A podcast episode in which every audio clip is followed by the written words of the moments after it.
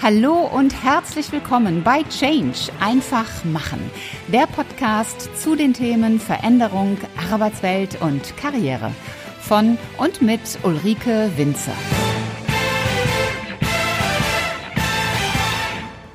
Die Logistikbranche boomt und wächst und Corona hat gezeigt, dass sie auch systemrelevant ist.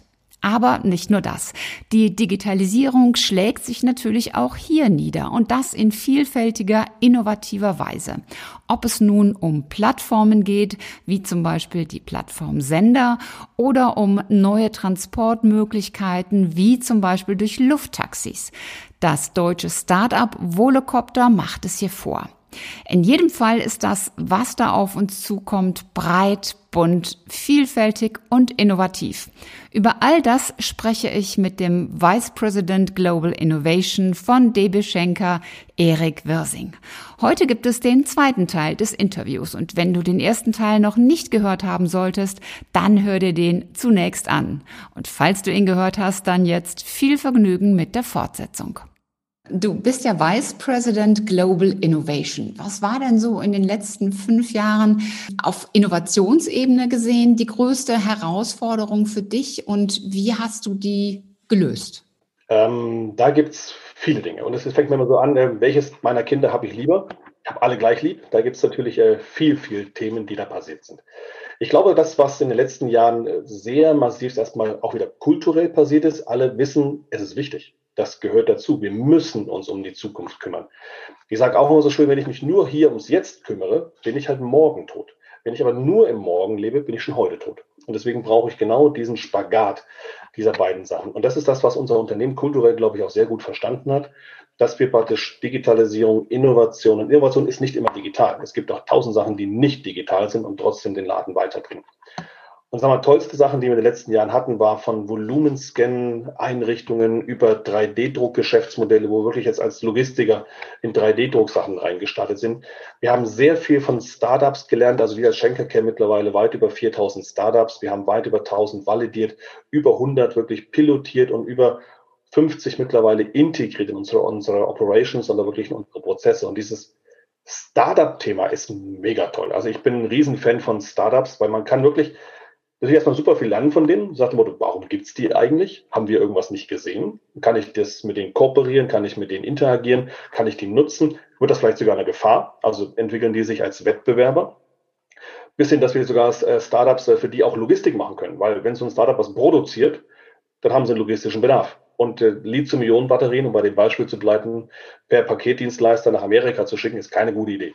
Deswegen kann man dem natürlich auch durchaus helfen, seinen Logistikbedarf zu decken. Und wenn der funktioniert, wächst der natürlich schneller als ein normaler Kunde. Also Startups, Logistik-Services für die, bis hin, dass wir Startups sogar als Jobbörse sehen. Sagt dem Motto, deine Geschäftsidee, hm, du als Mensch, mega. Hast du nicht Bock für Schenker zu arbeiten? Wir sagen, das kann man natürlich auch so erachten. Und dann gibt es natürlich Sachen und auch ein Highlight, was im letzten Jahr noch passiert ist, zum Beispiel Volocopter, ein Startup, über das wir relativ einfach angefangen hatten, auch zum Thema, ähm, wir haben die auf Messen, auf Veranstaltungen gebracht, also die Prototypen. Später dann durften wir immer mehr Einblicke auch in das Startup erhalten, haben dann auch gesehen, Mensch, die machen ja nicht nur diese Personenflugtaxis, sondern die haben auch so eine Drohne da am Start. Und diese das ist jetzt wurde es natürlich interessant für uns, nach dem Motto, das hat doch äh, Charme, weil wir haben ja auch dieses Thema Urban Delivery. Wie komme ich morgen noch mit meinen Ware in die Innenstädte rein, wenn irgendwie Dieselbands verhangen werden oder die LKWs da raus müssen, wo wir dann wirklich dann auch in so ein Startup investiert haben. Und da mal gerade dazwischen zu gehen, für diejenigen, die jetzt nicht wissen, wer oder was Volocopter ist. Volocopter, kann man sagen, ist so ein bisschen der Pionier für Urban Air Mobility. Also die entwickeln autonome, elektrisch angetriebene und senkrecht startende und landende Flugzeuge. Und äh, das ist natürlich ein, ein Markt, der wirklich sehr innovativ ist, der Zukunftsmusik ist. Ich habe so ein Ding bisher nur ähm, als Ausstellungsstück äh, auf einer Messe gesehen, aber eben noch nicht live und working. Vielleicht kannst du da noch mal anschließen. Ja, sehr, sehr gerne. Also eines der tollen Startups aus Deutschland, muss man wirklich sagen, die sind aus Bruchsal. Das ist in der Nähe von Karlsruhe, also so 80 Kilometer südlich von Frankfurt. Dort sind die her. Und die haben wirklich vor zehn Jahren, sag ich mal, mit äh, begonnen, sich über, da gab es Drohnen zum ersten Mal, sagte, wie könnte denn so eine Drohne irgendwie auch einen Menschen befördern? Dann sind die auf irgendwelchen Gymnastikballen, Konstruktionen, so haben die angefangen. Aber mittlerweile ist, hat sich das so weiterentwickelt, dass die, und was du gerade auch sagtest, die sind in Stuttgart 2019 wirklich live geflogen, die sind in äh, Singapur letztes Jahr geflogen, sind in Helsinki, in Dubai wirklich live gezeigt. Das ist nicht nur irgendein Rendering oder irgendeine PowerPoint-Präsentation, nee, das Ding gibt's wirklich. Und es ist vor allem echt groß. Also als ich das, das erste Mal gesehen habe, dachte ich mir, wow, das ist kein Spielzeug. Das ist wirklich ein Flugobjekt, gell? mit so 10 Meter Durchmesser, so knapp 2,10 Meter zehn hoch. Und was dann beim Thema Cargo, also die haben da zwei hauptsächliche Flugprodukte, ist der Volo City, das ist für Personen, und Volo Drone, das ist die, wir sagen so schon Heavy Lifted Cargo Drone, also eine Schwerlastdrohne, die wirklich 200 Kilogramm transportieren wird, 40 Kilometer fliegen wird und das halt komplett autonom. Und das ist eine Sache, die heute schon ähm, möglich sein wird oder ist sogar auf Inseln, also über unbemannten Gebiete, auf Berge als mobiler Kran, über Felder fliegen. Da ist das alles heute schon darstellbar. In Städte über sogenannte Manned Area, also bemannte Gebiete, da rechnen wir damit, dass die Zulassung wahrscheinlich 2023, 2024 wirklich kommen wird, dass man das dann auch darf. Weil hat halt Riesenvorteile zu einem Helikopter. Erstmal das Ding 18 Rotoren, wenn da die Hälfte ausfällt, fliegt das Ding immer noch. Und es ist nur ein Bruchteil so laut wie ein Helikopter. Deswegen auch wesentlich ähm, geräuschzarter, sag ich mal, vom, vom Einsatz her, aber halt auch was das Thema, also ein Helikopter, so durfte ich damals auch lernen, ein Helikopter darf nicht einfach mal über die Stadt drüber fliegen, nur im Falle, es ist irgendwas. Und die dürfen praktisch dann, dann auch da reinfliegen. Und gerade wenn ich halt zum Thema Lagerflächen in Innenstädten wird immer teurer, dann habe ich mein Lager vielleicht raus und die Drohne bringt es mir dann vielleicht rein.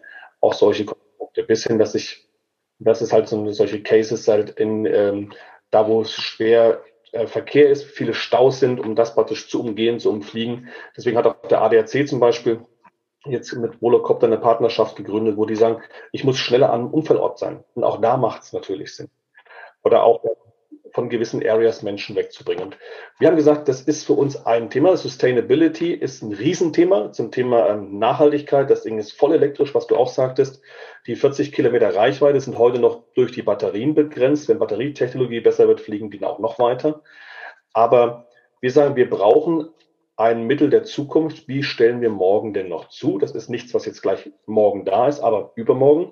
Und helfen sozusagen Volocopter wirklich auch zu verstehen, wie funktioniert Logistik, wie integriert man sowas in die Supply Chain, wie sieht so eine Landezone aus, wo muss ich fliegen, was für Boxen oder Netze oder Haken brauche ich da unten dran, welche Verpackung brauche ich da unten dran. Wir befassen uns jetzt auch zum ersten Mal damit, dass Verpackung vielleicht irgendwie auch aerodynamisch sein sollte das ist ja bis jetzt noch nicht so ein Thema für uns gewesen. Also bis jetzt musste sie irgendwie stabil und stapelbar irgendwie sein im besten Fall und irgendwie wiederverwendbar. Aber dass sie jetzt halt dann auch Drohnen geeignet ist, das ist dann auch für uns Neuland. Aber es ergeben sich wieder tausend Möglichkeiten.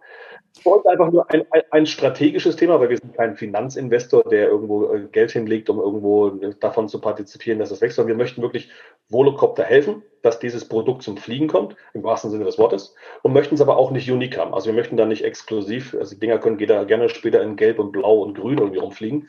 Alles wunderbar. Wir möchten und wir, glaube ich, brauchen solche Lösungen für die Zukunft. Und auch als äh, Frau Beer, unsere Digitalministerin, ja da vor ein paar Jahren das gesagt hat, Deutschland soll äh, Flugtaxi Mecker werden, wurde sie ja so ein bisschen belächelt. Die sagten, nee, die hatte total recht. Also Deutschland hat ja auch mit, mit äh, Lilium aus München noch ein zweites Startup, was ja auch zum Thema aber eher Langstrecke, also die verbinden Stadt mit Stadt und Volocopter hat eher so den Fokus in die Stadt hinein, was nochmal ein bisschen andere Physiognomie ist. Und da gibt's äh, durchaus Themen, die wir in den nächsten Jahren und ich sag mal bis 2025, spätestens 2030 werden wir da relativ viel erleben noch dürfen. Wo geht denn aus deiner Wahrnehmung so die, die Reise hin? Also zum einen aus, aus, frage ich aus dem Blickwinkel, dass Logistik so ein bisschen den Touch hat, oldschool zu sein. Zum anderen, du hast es am Anfang gesagt, ist der Markt sehr fragmentiert. Ihr als die Großen habt nur wirklich Prozentanteile, kleine Prozentanteile. Und das Ganze ist auch sehr viel verteilt auf wirklich kleine Speditionen, die vielleicht 20, 30, 40 LKWs haben. Und der dritte Hintergrund, ich denke dann immer auch so an, an Amazon, die sind ja sehr experimentierfreudig, haben also mittlerweile auch ihre eigene Flotte im Aufbau, experimentieren mit Drohnen, haben gerade zwölf oder dreizehn Flugzeuge, stand in der Presse, gekauft. Äh, wo geht die Reise hin? Der Markt, glaube ich, wird sich konsolidieren. Also es wird, es beginnt jetzt schon, dass einige große Firmen zusammengehen. Wir haben jetzt Panalpina DSV vor zwei, drei Jahren erlebt, dass die gemerged sind. Aber auch da, der, das Digitale hält da natürlich auch Einzug. Und wir glauben auch, dass diese hohe Fragmentierung des Marktes bis 2030, da wird dieser, wenn man es mal als Kuchen, anders aussehen wird. Also da wird es größere Buckets geben, die entsprechend da zusammen sind. Ähm, zum Thema Infrastruktur, also wem gehört das Asset, also wem gehört das Flugzeug, wem gehört der LKW, wem gehört ähm, das Schiff. Auch da wird es Verschiebungen geben, weil auch wenn wir dann überlegen, wenn wir Richtung autonomen oder erstmal automatisierten Fahren, autonomen Fahren, da ist ja auch noch nicht final entschieden, wer ist dann eigentlich der Owner? Ist es vielleicht eine, Versicherungs-, eine Versicherung oder ist es der OEM? Also gehört ein Daimler MRN dann der Truck, der es einem Logistiker zur Verfügung stellt. Das ist, sag ich mal, noch nicht äh, klar entschieden, aber alle versuchen da gerade so ihren Claim irgendwo abzustecken und entsprechend auch ein bisschen zu experimentieren. Ich glaube, Logistik an sich wird, Schrägstrich muss, digitaler werden. Wir werden als Logistiker einen Großteil unseres äh, Umsatzes wahrscheinlich wirklich aus digitalen Geschäftsmodellen ziehen können, Schrägstrich müssen. Das ist ein klarer Punkt. Deswegen brauchen wir auch andere Skills an Menschen. Aber ist auch mal die Frage, wir haben 76.000 Menschen, 2.000 Standorte in 130 Ländern. Was mache ich jetzt mit denen noch? Also wie verdienen die morgen ihre Brötchen? Was gibt einen Mehrwert auch zum Kunden? Das ist einerseits das Beratungsthema, andererseits vielleicht auch ganz neue Geschäftsmodelle. Mal platt gesagt, wenn jetzt, äh, wir haben in Europa knapp 420 äh, Landverkehrsstandorte. Wenn die jetzt alle sich eine Wasserstofftankstelle dahinstellen würden, dann hätten wir schon mal ein Netz. Also und wenn die anderen Logistiker das auch machen, dann ist das Thema Infrastruktur für Wasserstoff oder Elektromobilität ähm, durchaus interessant. Oder? Und so kann man natürlich auch weiterdenken. Dadurch, dass man überall ist und dadurch, dass man überall Menschen, Know-how und Assets hat, was kann ich damit vielleicht noch machen? Und auch wenn ich mal noch einen Zacken weiter überlege, 420 Standorte, die meisten haben ein Flachdach, die meisten ein großes Grundstück. Wenn ich mal Personentaxis noch weiter buchstabiere, irgendwo muss ich ja landen mit den Dingern. Und auf einem denkmalgeschützten Bahnhof in Deutschland werde ich nicht landen können. Also deswegen muss ich natürlich dann auch überlegen, wo landen denn die Dinger später alle mal? Wo geben die was hin? Und da können natürlich Logistik, vielleicht sind wir morgen Flughäfen, ich weiß es nicht. Also da gibt es natürlich auch spannende Ideen und Konzepte. Ich glaube, momentan, ja, momentan ist, glaube ich, oder die, die momentan sehr stark agieren, das hat uns ja letztes Jahr auch gezeigt, sind die am schnellsten auf neue Gegebenheiten reagieren. Es muss nicht immer der Größte sein, auch Kleine sind plötzlich sehr, sehr schnell und haben nicht mal einen Blinker gesetzt und sind plötzlich vor einem. Also auch da gibt es halt Möglichkeiten. Es wird viele, viele Jahre noch immer Nischen geben, die immer super richtig sind, super genau passend auf das Thema. Wenn ich aber in globalen Kontext denke, brauche ich natürlich gewisse Standards, die aber dann vorne, jetzt mit den letzten 15 Prozent dann customized sind, damit der Kunde sich da genau wohlfühlt. Aber nach hinten muss es wie geschnitten Brot, muss dann entsprechend Logistik funktionieren. Und ich glaube, da wird es auch viele Zusammenschlüsse geben noch, Merger geben, neue Modelle, vieles wird probiert werden, auch wieder verworfen werden. Da wird doch einiges äh, in den nächsten Jahren auf uns zukommen. Und man, wir hatten das, äh, die Automobilindustrie hat sich viel digitalisiert, das Bankenwesen hat sich digitalisiert. Jetzt kommt, glaube ich, Logistik und wir sind schon mittendrin seit fünf, sechs Jahren. Wir rennen so ein bisschen hinterher und äh, du hast es ja gesagt, Amazon ist so einer, der ja von uns auch, der war Kunde, dann ist er Supplier geworden für gewisse Sachen, jetzt wird er teilweise Wettbewerber. Und da muss man natürlich auch gucken, ja? wie geht man jetzt mit solchen ähm, Firmen um? Weil wir wollen die gleichzeitig natürlich als Kunde auch noch behalten. Was ist ein wertvoller, toller Kunde? Aber die sagen natürlich auch, ich meine, kaum ein Logistiker kann noch das Amazon-Volumen alleine irgendwie abwickeln. Das geht faktisch gar nicht mehr. Also mussten die sich auch was einfallen lassen. Nicht, weil die jetzt Schenker oder die anderen äh, Marktbegleiter von uns nicht mögen.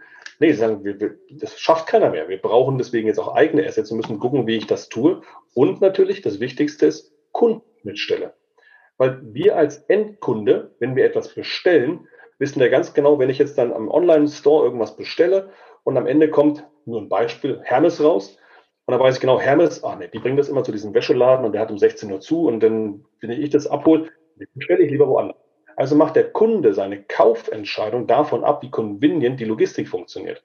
Und das weiß natürlich in Amazon genauso. Und da sagt er, zwischen Kunde und mich, da darf nichts dazwischen. Also muss ich diese Kundenschnittstelle selbst abdecken. Und das ist genau das, wie ich das beim Endkunden hinbringe. Und das sind so Modelle, Kundenzufriedenheit, Customer Centricity, wo wir alle lernen können und lernen müssen und auch viel Neues da versuchen müssen. Und da ist aber, werden wir viel lustige Sachen, glaube ich, in den letzten Jahren noch erleben. Kundenschnittstelle ist ein, ein, gutes Stichwort, denn ein, ein weiterer Effekt der Digitalisierung, ähm, das sind ja die sogenannten Plattformen. Die Amazon ist ja die, die größte Plattform schlechthin und die schießen ja in allen Branchen ja aus dem Boden und schieben sich zwischen Produzent und Abnehmer. Und so ist es auch in der Logistikbranche. Es gibt in Berlin gibt ein, gibt einen kleinen Digitalspediteur Forto, aber seit 2015 und ich glaube, das ist das, was der eine oder andere vielleicht auch in der Presse gelesen hat, gibt's die deutsche E-Plattform Sender geht als Online-Spedition zwischen Verlader und Frachtunternehmen und verbindet die digital. Und Sender gehört jetzt zu den sogenannten Unicorns. Das war, glaube ich, dann auch der Anlass, warum es dann so durch die Presse ging. Hat 160 Millionen US-Dollar eingesammelt und die sagen klar, DB Schenker gehört zu unseren Wettbewerbern und wir investieren, sodass wir dort digital einfach deutlich weiter sind als, als unsere Wettbewerber. Wie siehst du das? Ist das so konkurrenzbelebt, das Geschäft? Was ist so dein Empfinden? Interview habe ich natürlich auch gesehen und auch gelesen. Also da stand ja direkt in der Überschrift dran. Es ist nach dem Motto, hast ja, ähm, Senders hat ja direkt Schenker sogar da angegangen. Es ist nach dem Motto, das ist unser Wettbewerber, wir machen die überflüssig, die Traditionslogistiker. Wie ich vorhin aber schon sagte, also ich finde äh, erstmal, was du auch schön gerade sagtest, der Konkurrenz belebt das Geschäft. Wir lernen auch von Startups, aber wir sind auch heute noch in der Situation, wo wir natürlich den Kundenzugang oft auch abgedeckt haben und auch die Kunden sozusagen haben. Das heißt, wir sind ja in der direkten Interaktion. Wir haben auch diese Booking-Plattformen, lernen aber auch, wo geht der Markt dahin und was muss man vielleicht einfacher machen, auch noch anders machen und besser buchstabieren. Deswegen solche Firmen wie, wie Senders, die es entsprechend da aktuell ja auch gibt und als Unicorn, ich glaube 14. Unicorn mittlerweile jetzt in Deutschland, die ja da echt für Furore sorgen, die müssen natürlich auch in den nächsten Jahren beweisen, dass das die ganzen Vorschusslorbeeren und die ganzen Investitionen, die da praktisch jetzt eingesammelt worden sind, dass das auch funktioniert. Weil sie konnten ja erstmal auf äh, Full Truck Load, also auch wirkliche ganze Fahrzeuge. Die Komplexität ist dann auch beim, beim Stückgut, was wir als der großer Stückgutspediteur auch haben, dieses, wenn ich genau konsolidieren, kombinieren, den Terminal noch zwischendrin brauche, das ist ein Thema. Ich glaube auch, dass gewisse Sachen sich automatisieren lassen, die wir auch schon automatisiert haben, immer noch mehr auch tun können. Haben wir Angst, das ist, glaube ich, ein ganz falsches Wort für solche Firmen. Nein, wir haben Respekt. Wir sehen das sehr interessiert, was da gerade passiert. Ich glaube aber auch, dass die Traditionslogistiker, wie ich vorhin schon ein paar auch erwähnt habe, ähm, da durchaus ähm, sich nicht verstecken müssen. Wir alle experimentieren gerade auch mit Plattformen und nicht experimentieren, wir haben die wirklich alle am Start.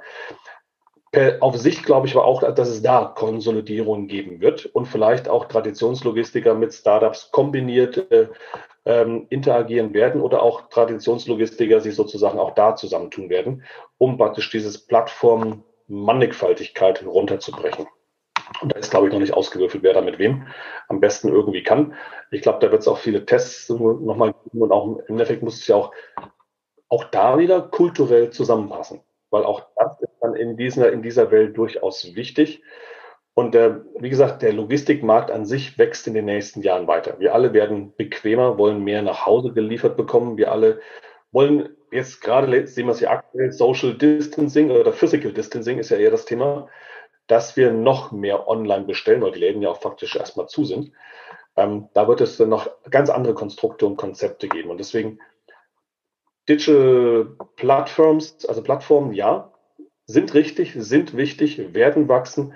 Aber was ich vorhin halt auch sagte, wir haben die Booking-Lösungen, die über solche Plattformen auch laufen, sind oft für das Thema ähm, kleinere mittelständische Kunden, die Großkunden, die Riesenvolumina haben, die gehen meistens schon noch per Direktanbindung zum Kunden, weil die halt in ihrem SAP arbeiten möchten, in ihrem äh, Logistiksystem, wo du halt direkt mit dem Kunden agierst.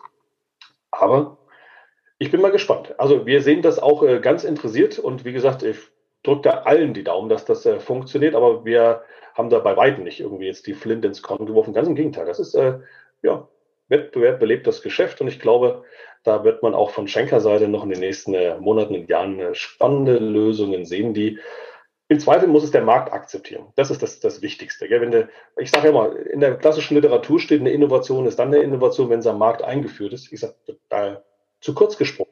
Es ist dann eine Innovation, wenn der Markt sie auch kauft und annimmt. Weil dann ist nur Innovation. Ich stimme dir zu. Ähm, ich denke, dass der Markt weiterhin wachsen wird und ich glaube auch, dass der Appetit äh, an, gewissen Stellen auch mit dem Essen kommt. Also ich gehe mittlerweile auch hin und äh, bestelle das Hundefutter einfach nur noch online, weil ich eben nicht mehr so eine ganze Palette von 800 Gramm ähm, pro Dose Hundefutter dann schleppen will, sondern ich bestelle es dann. Dann wird es mir an die Tür geliefert und ja. es ist einfach bequem und, und simpel. Und das wird sich auch weiter fortsetzen, auf alle möglichen Produkte bezogen. Das stimmt. Welche Pläne hast du, habt ihr so für die nächsten ein bis drei Jahre? Also, das, was man sagen kann, es wird noch digitaler werden. Ich meine, wir hatten äh, in den letzten Jahren, wir haben jetzt äh, knapp 17 Milliarden Umsatz als Schenker und äh, mein Chef, der unser CIO, CDO ist, der hat vor gut anderthalb, zwei Jahren schon gesagt, dass wir in fünf Jahren, was jetzt noch drei Jahre wären, schon zwei Milliarden aus digitalen Geschäftsmodellen haben werden. Das heißt, da ist ein Riesentrend, dass wir wirklich der, das, wie wir unsere Produkte verdienen, durch neue Lösungen kommt. Ich glaube, es wird auch noch mehr mit Kooperationen kommen, mehr über auch Beteiligungen an diversesten äh, Lösungen, aber auch an Sachen, die man, glaube ich, äh, gar nicht hat kommen sehen. Ich meine, wer hätte vor ein paar Jahren noch gedacht, dass sich Logistik plötzlich mit 3D-Druck befasst? Das sind halt so Sachen, eigentlich für die Logistiker total blöd, weil eigentlich möchten wir ja viel transportieren und viel lagern. Und jetzt kommt so 3D-Druck und sagt, ich drucke das on demand lokal aus. Das passt ja irgendwie gar nicht ins Gefüge.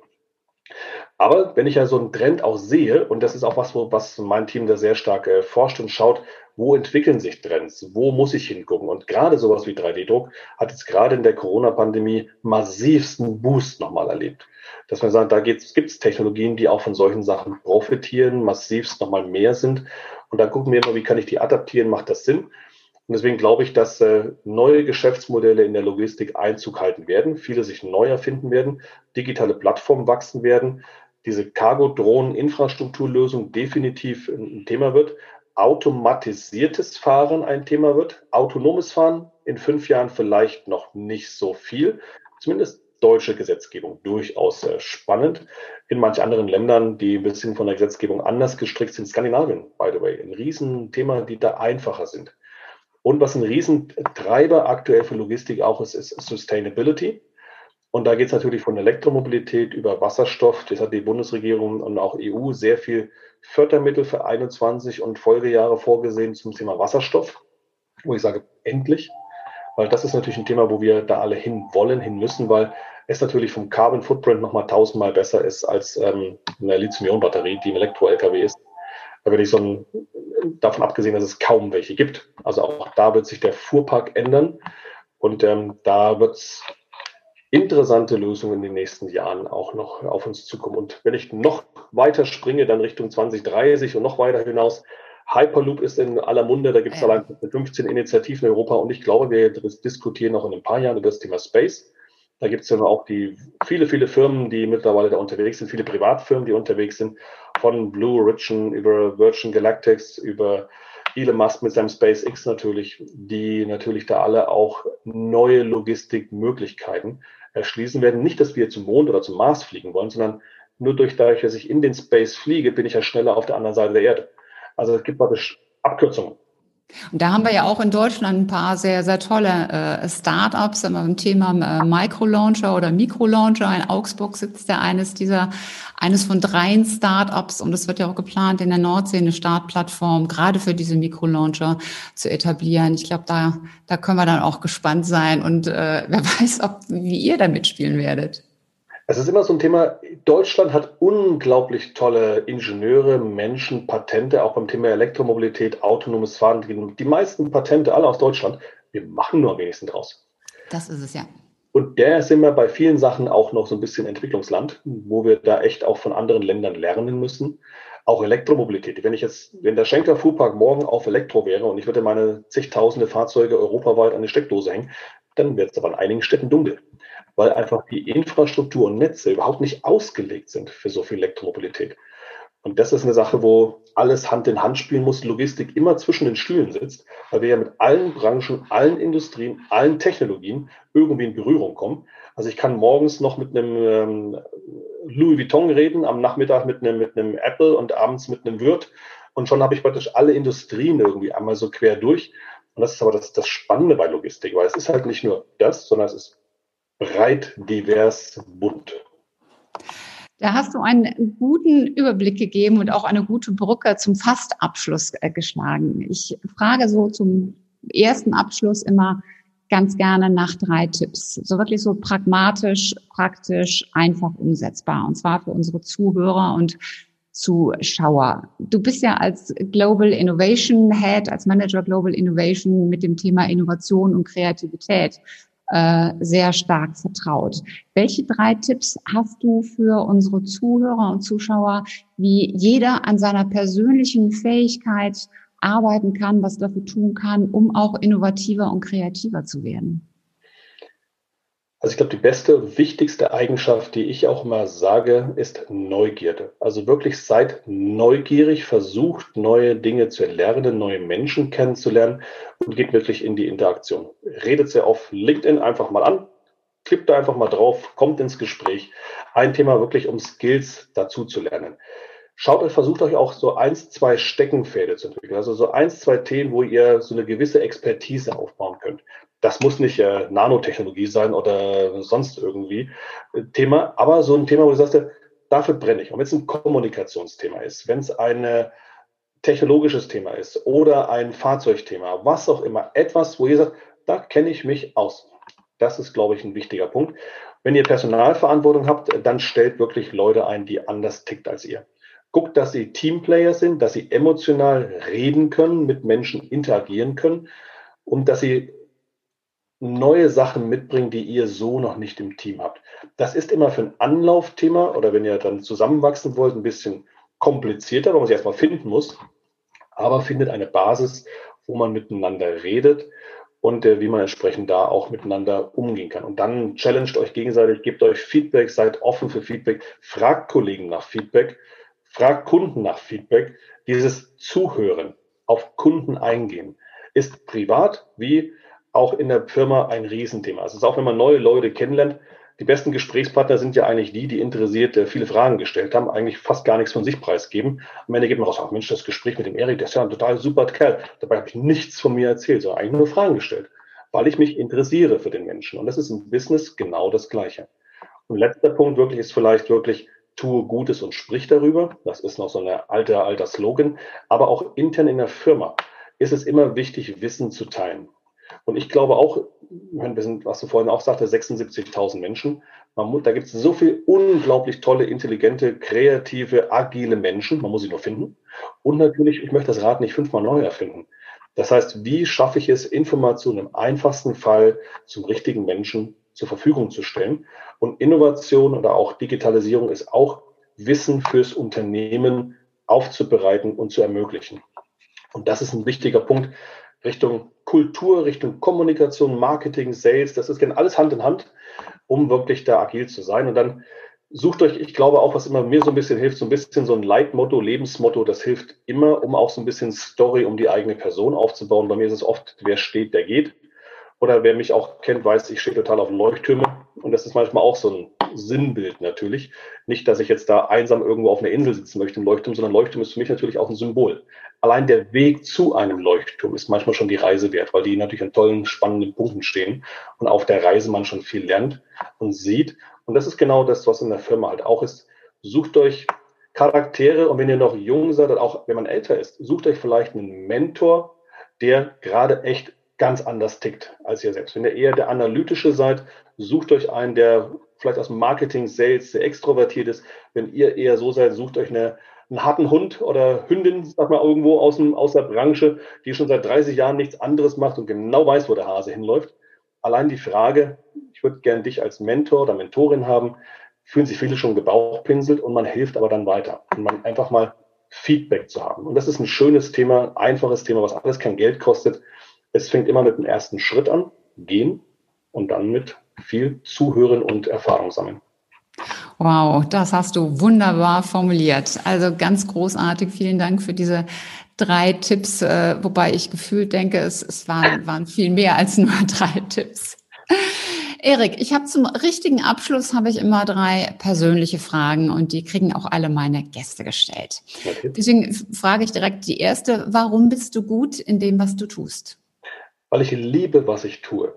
Ich brenne für Neuerungen, ich brenne dafür, neue Technologien, Menschen, Sachen zu erfahren. Und was ja auch sagt, ich sage mal, ich habe den geilsten Job, den es gibt, weil ich habe mit allen Menschen, allen Disziplinen, allen Kulturen, allen Ländern, allen Technologien irgendwie zu tun, Berührungspunkte und weil ich einfach echt Bock drauf habe, was zu bewegen, Sachen, auch Fortschritte zu sehen.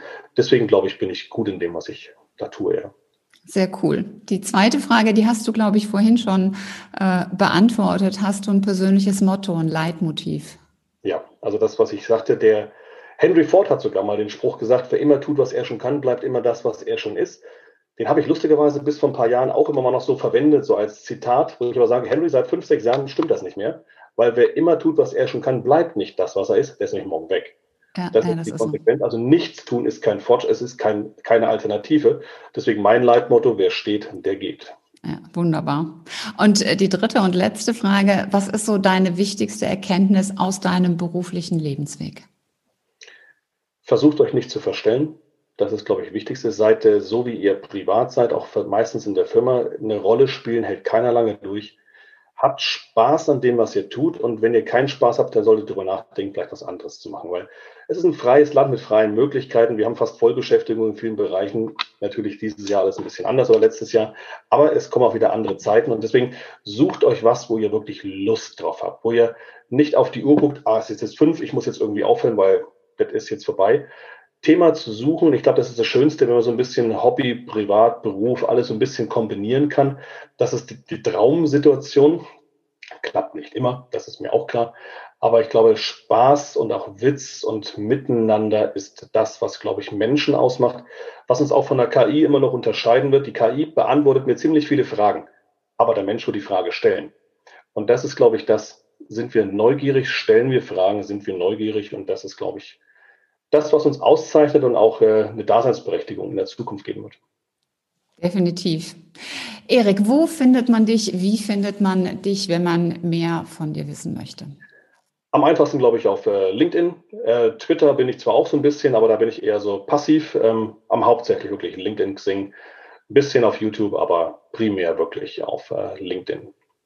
Dann verlinken wir das natürlich in den Show Notes und wenn ihr Fragen an Erik habt, äh, zum Beispiel zu DB Schenker oder zu Innovationen, die im Logistikumfeld stattfinden, dann meldet euch einfach bei ihm. Erik, das war ein grandioses Gespräch. Ich danke dir ganz, ganz herzlich für diese vielen ja, Insights, die du gegeben hast, auch für die vielen Impulse, äh, dieses überzeugende, tu das, was du liebst. Also man merkt sehr stark, wie du für das brennst, was du tust. Und äh, ich glaube nur, wenn wir sowas selber auch vorleben, dann gelingt es uns auch anderen Menschen zu zeigen, was möglich ist und diese dann auch mit ins Boot zu holen und anzustecken. Also ganz, ganz vielen Dank für die Zeit, die du dir heute genommen hast. Danke dir nochmal für die Einladung. Und ich danke natürlich auch dir, lieber Zuschauer und Zuhörer, dass du dir wieder die Zeit genommen hast und dass du wieder mit dabei warst. Ich freue mich, wenn du die Folge teilst mit Menschen, die dir wichtig sind, denn das Thema Veränderung, Digitalisierung, das betrifft uns alle und geht uns alle an. Und natürlich freue ich mich auch, wenn du beim nächsten Mal wieder mit dabei bist. Bis dahin sei großartig und mach einfach Change. Deine Ulrike Winzer.